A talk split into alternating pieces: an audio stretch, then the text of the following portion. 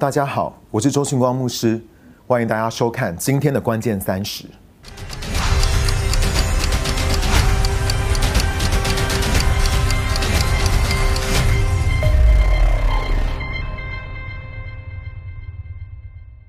诗篇第一篇第三节说：“你像一棵树栽在溪水旁，按时结果子，叶子总不枯干。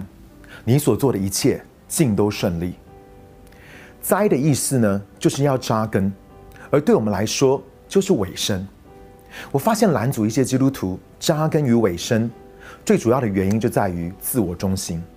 我必须要跟你说的很直，你不是宇宙的中心，神才是。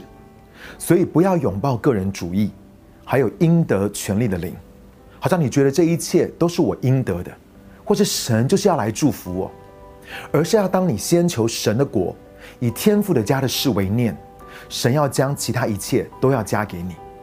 如果你对于之前我所讲的扎根的系列的分享有兴趣的话，你也可以点上面的连结去看，因为这是这个系列当中的最后一篇信息哦。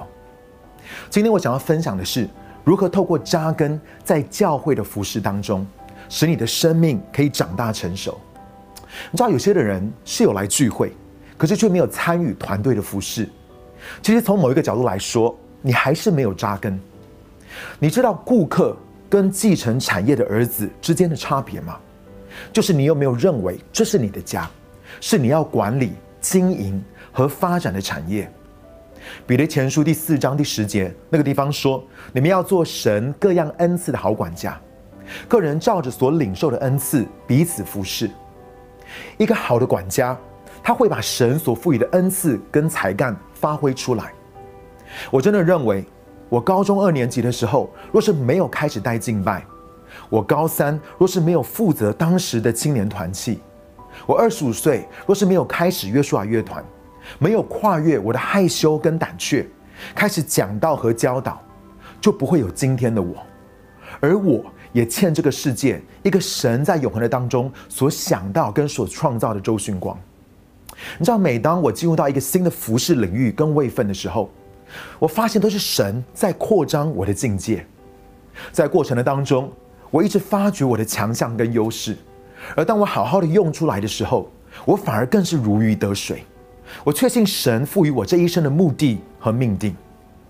你知道有些的人，他们不想参与服饰，是因为他们可能看到教会问题很多。如果你发现你是很容易看到问题，以至于你会批评论断，光哥会给你一个建议，就是你可以投入服饰，加入在团队的当中，并且开始为教会来祷告，因为在团队之外。要批评论断，你没有投资心力跟资源的人事物是很容易的。可是唯有当你亲身的参与，你必须要进到那个内部的核心，而不是在外围，这些问题才有可能被解决。置身事外的打打嘴炮，谁不会啊？但是对于这种人所说的话，我是不会感动的。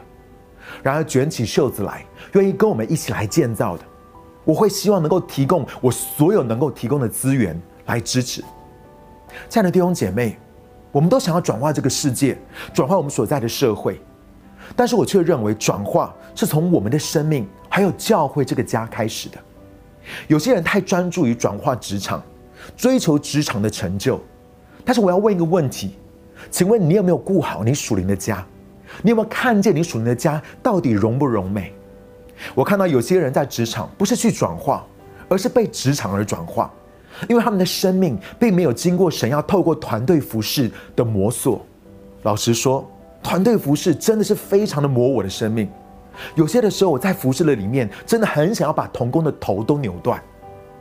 你记不记得保罗这样说？五重职分的设立是为了要成全圣徒。OK，那你生命被成全了要干嘛呢？就是为了要各尽其职。意思说，你要找到你可以服侍跟发挥的岗位。OK，那要找到这些位置跟岗位要做什么呢？就是要建立基督的身体，也就是建造教会。可是最终的目的又是什么呢？圣经上说，好叫我们可以满有基督长成的身量。意思是说，唯有像耶稣的生命，才有可能带着神的国出去转化。另外，我发现有些的人不想服侍，是认为反正教会就是这样啊，也不会改变了，没有盼望了。然而，Bill Johnson 牧师却说，任何你觉得没有盼望的领域，你只不过是相信了一个谎言。我相信耶稣说，我要建造我的教会，阴间的权势不能够胜过他。我相信教会是要成为世界的盼望，是绝望的人找到答案的地方。我相信神要在教会的当中得荣耀，直到世世代代、永永远远。因为神的家是绝对有盼望的。今天我要来分享扎根在服饰团队当中的两种心态，使我们的生命得以长大成熟。第一个呢，就是仆人的心态。有多少人知道他不是信主名耶稣？我们之所以称他为主，因为当我们接受他的时候，他不只是我们的救主，更是我们生命的主。你要知道，这完全是两回事。若他是我们生命的主，那我们就是他的仆人。但天国的仆人不是奴隶，不是被强迫或是出于恐惧而服侍，而是在完全的自由当中选择服侍他的主。你知道，每一个神所大大使用的人。都将自己定位成他们所爱那位主的仆人，不管是保罗、雅各、彼得和约翰。你知道先知撒母耳在小的时候是如何领受神要对他说的话吗？撒母耳记上第三章第十节，你们说到耶和华又来站着，像前几次一样呼唤撒母耳，撒母耳。他回答：“请说，仆人静听。”如果你能够不时的校准这样的心态，你就很难自私，或是有应得权利的灵来求自己的益处，而是你会更多的放下你自己，因为仆人是不会去跟人争论，或是为自己争取什么的。那神向仆人所要的是什么呢？彼得前书第五章第六节，你们说到，所以你们要谦卑，伏在神大能的手下，到了时候，他必叫你们升高。这里提到两个，一个是谦卑，而福呢讲的就是顺服。我们先来讲谦卑。雅各书第四章第六节，你们说到神抵挡骄傲的人，赐恩给谦卑的人。让我告诉你，世界上第一个罪不是谋杀或是奸淫，世界上的第一个罪是骄傲。我们知道天使长路西佛因着骄傲而被摔在地上，因为骄傲是所有罪。滋生的土壤。我要问你一个问题：你觉得谦卑重不重要？如果谦卑这么重要的话，那为何谦卑不是圣灵的其中一个果子呢？我们知道圣灵的果子是仁爱、喜乐、和平、忍耐、恩慈、良善、信实、温柔和节制。为什么谦卑没有在这圣灵的九个果子当中呢？因为我要告诉你，谦卑不是圣灵的果子。而是所有圣灵果子得以长大成熟的土壤，是你这棵果树的根基。可是问题来了，请问谦卑要怎么学呢？让我告诉你，就是透过仆人的服饰。大牌的仆人真的很少见，不过娇生惯养、耍大牌的孩子还真的不少。有些的教会牧师出来的时候排场都很大，服侍他们都是战战兢兢的，怕被他们骂。可是，当耶稣讲到天国的系统，却是完全不一样的。马可福音第十章四十三节到四十五节，你们说，谁想要在你们中间为大的，就要做你们的仆役；谁想要在你们中间为首的，就要做大家的奴仆。因为人子来，不是要受人的服侍，而是要服侍人。没有错，我们当然要尊荣领袖，但是我们身为领袖，我下面的童工越多，会有越多。只代表的是我要服侍的人越多，这是为什么？当我交出约书亚团长的职位的时候，你都不知道我有多爽，因为我被他们磨了二十年，他们是教导我柔和谦卑的老师啊。你知道耶稣教我真理没有错，马太福音第七章第二十一节，耶稣说：“不是每一个对我说主啊主啊的，都能够进入天国，唯有遵行我天父旨意的人才能进去。”让我告诉你。神爱的语言就是顺服，任何不是出于顺服的，对神来说就毫无意义。玛利亚对于身为童女却要怀孕生下耶稣的时候，她说：“我是主的使女，情愿照着你的话成就在我身上。”耶稣他虽然害怕面对十字架的道路，可是他却是这样祷告的：“他说：“天父，然而不要照我的意思，只要照你的意思。”很多人都想要权柄，可是却不愿意顺服在权柄底下。让我跟你分享一个属天权柄的原则，就是你没有先顺服在权柄之下，你就没有办法行使属天的权柄。耶稣给了我们仆人的榜样，腓立比书第二章第七节到第八节说：“他反倒虚己，取了奴仆的形象，成为人的样式。既然有人的样式，就自甘卑微，顺服至死，而且死在十字架上。仆人就是谦卑、顺服、舍己。这是为什么神将耶稣升为至高。所以神的儿女们。”永远都不要忘记你身为神仆人的身份，而第二个心态呢，就是管家的心态。管家的意思就是没有什么是属于你的，都是神的。请问神向管家要的是什么呢？第一个，我们来看就是忠诚。我们看见但以理在十五岁的时候，巴比伦的大军杀了他的父母和家人，灭了他的国家，把他掳回去。有可能阉了他，在王宫里面做太监，训练他学巴比伦的语言跟文化，把他安插在法师、术士、灵媒跟算命的人当中。但以理是被迫在一个有史以来最黑暗的一个国家，去服侍旧约当中最邪恶变态的尼布甲尼撒王。然而他却对于他所服侍的王是完全忠诚的。有一天，尼布甲尼撒王做了一个让他很困扰的梦。没有人能够解得出来，所以他就把这个梦告诉了但以理。但以理第四章第十九节，于是那称为伯提沙撒的但以理惊愕片时，他想到的是使他惊慌。王对他说：“伯提沙撒，别让这梦和梦的意思使你惊慌。”伯提沙撒回答说：“我主啊，愿这梦归给憎恨你的人，梦的意思归给你的敌人。”你知道。但以理他完全了解这个梦的意思，因着尼布甲尼撒王他的傲慢和邪恶，神要审判他。我相信大概百分之九十九的基督徒会对领袖跟老板说：“早告诉你啊，你这个坏蛋，活该！你想不到吧？”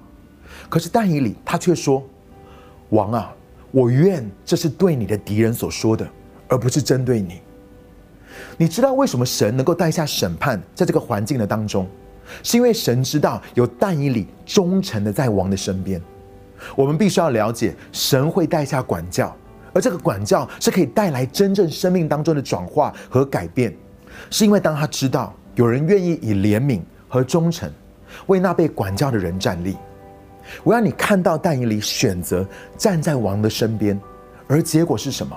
我们一起来看但以理第四章三十四节，日子满足，我尼布甲尼撒举目望天，我的聪明复归于我，我便称颂至高者，赞美尊敬活到永远的神，他的权柄是永有的，他的国存到万代。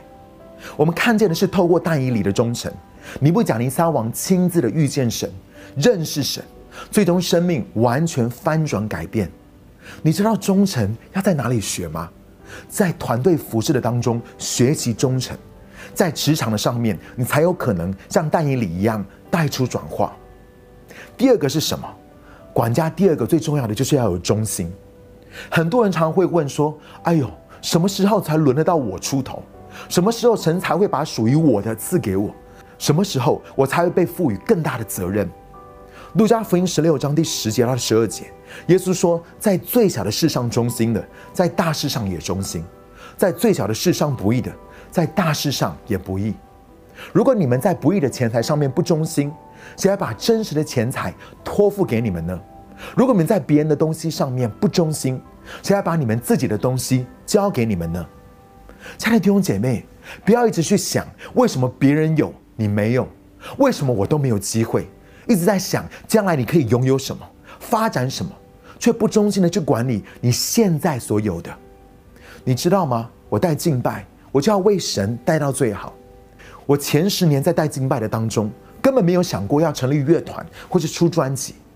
我预备讲到、教课，从做一对一开始，就为神讲到最好。前十五年根本就没有想过要写什么天国文化的装备课程，但是你只要在小事上忠心，神就会把更大、更有影响力的事情托付给你。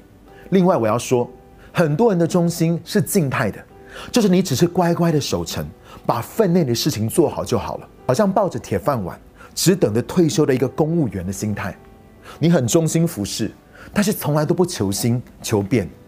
你说我死也要死在我的岗位上面，我会说，若是你不更新突破的话，如果你不跟上时代的话，你只不过是食古不化。神是在做新事的神，天国的属性是不断的加增跟荣上加荣。那把一千两埋起来，等着耶稣来的时候再还给他的人，主说他是邪恶懒惰的人，而有投资肯冒险跨出去赚取双倍的，耶稣说他是忠心又良善的。只要忠心委身，让我们在服侍的团队当中发挥创意，突破框架，来帮助我们的崇拜跟教会是可以不断提升的。约书亚记第二十四章第十五节，约书亚说：“如果你们认为侍奉耶和华不好的话，那么今日你们就可以选择你们所要侍奉的。”他说：“至于我和富家，我们必侍奉耶和华。”今天，君光牧师，我也要鼓励你们。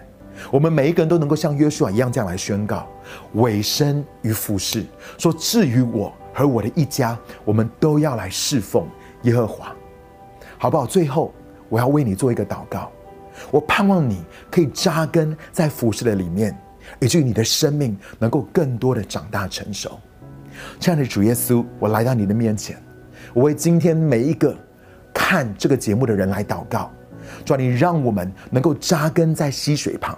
也就是我们每一个人可以扎根在教会的服饰团队的里面，主要因为你渴望看见我们的生命能够更多的长大成熟，主要我们能够像仆人一样，我们能够像一个管家一样，以至于你可以更多的来信任我们，你也可以更多的帮助我们的生命在团队的磨塑的当中可以长大成熟。以至于当我们的生命更加的成熟的时候，是吧？你可以把我们差派到职场任何一个领域的当中，能够成为你荣耀的见证，能够在那个地方发挥那个转化的影响力，因为这是你渴望在我们每一个人生命当中所看见的。这样祷告，奉靠主耶稣基督的名求，阿门。我要谢谢大家收看今天的关键三十。如果你也喜欢今天的节目的话，请记得一定要订阅。如果你觉得你有得到帮助的话，请帮我们按喜欢跟分享出去，让天国文化的信息可以祝福到更多的人。如果你想要收到我们最新的节目的话，请记得一定要按铃铛。我们下次再见哦。